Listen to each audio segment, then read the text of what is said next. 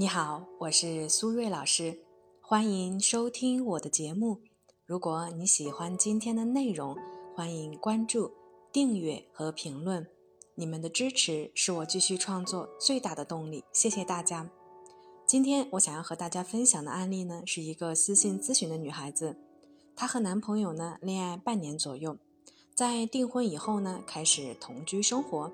但是啊，她发现未婚夫很多的生活习惯让她觉得很难接受，于是啊，有了想悔婚的想法。如果呢正在听节目的朋友对于这个话题有自己独特的观点，欢迎呢分享在我们的评论区。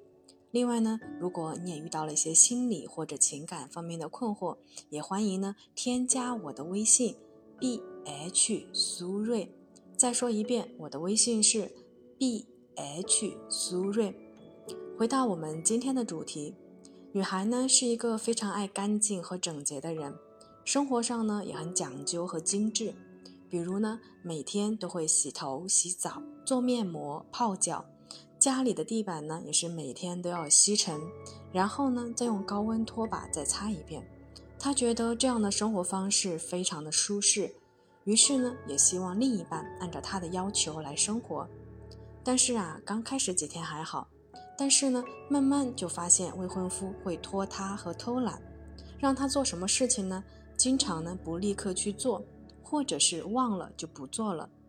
然后呢，他就开始生闷气，觉得男人在追到前和追到后啊，果然不一样。如果以后的日子永远都要像老妈子一样去管他，也太痛苦了。那为什么这个女孩会这么痛苦？又应该如何化解呢？我觉得女孩痛苦的根源是因为她爱上了一个抽象的人，而不是具体的人。在《奇葩说》里面有一期的辩题是：博物馆着火的时候，你会选择救猫还是救画？其实呢，这不仅仅是一个救猫还是救画的问题，还是一个选择爱抽象的人还是爱具体的人的问题。选择救猫。代表选择爱具体的人，相反呢，选择就画则是一个爱抽象的人。俄国著名的作家陀思妥耶夫斯基曾经说：“爱具体的人，不要爱抽象的人；爱生活，不要爱生活的意义。因为具体的人是不可爱的。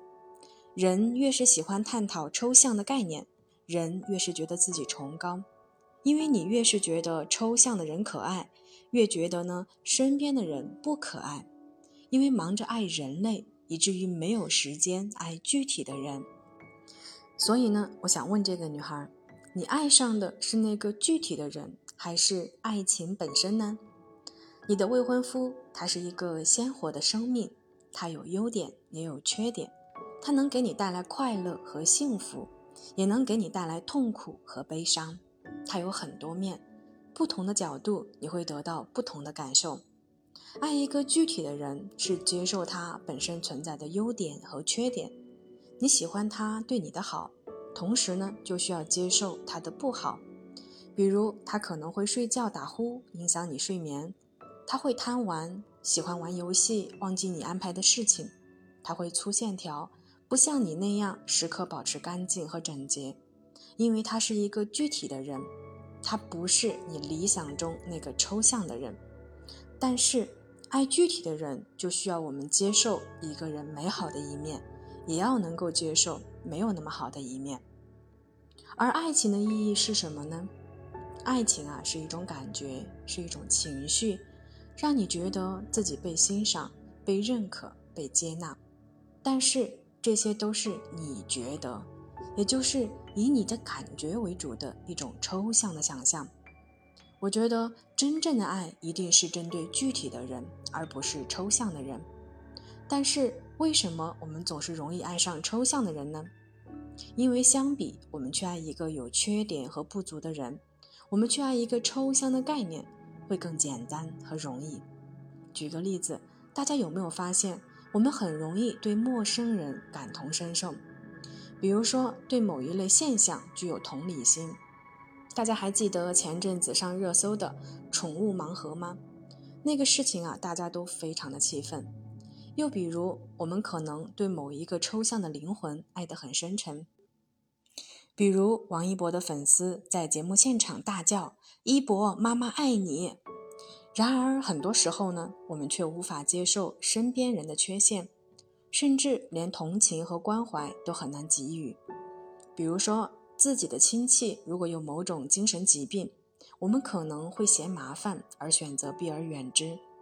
同时呢，我们也无法忍受一个不思进取的朋友，无法理解亲人之间的自私，无法说服自己去接受一个冷漠的同事。难道他们真的就没有让人喜欢的地方吗？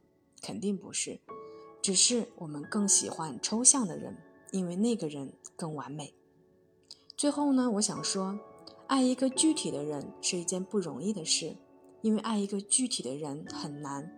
我们不由自主地放大身边人的缺点，就像我们同样不敢直视内心的缺陷一样。但是我还是建议大家去爱具体的人，因为我们是具体的个体，因为生活是实实在在的，所以我们还是要回到本质。好了，时间差不多了，我们今天的节目就先到这里，感谢大家的收听，我们下期节目再见啦，拜拜。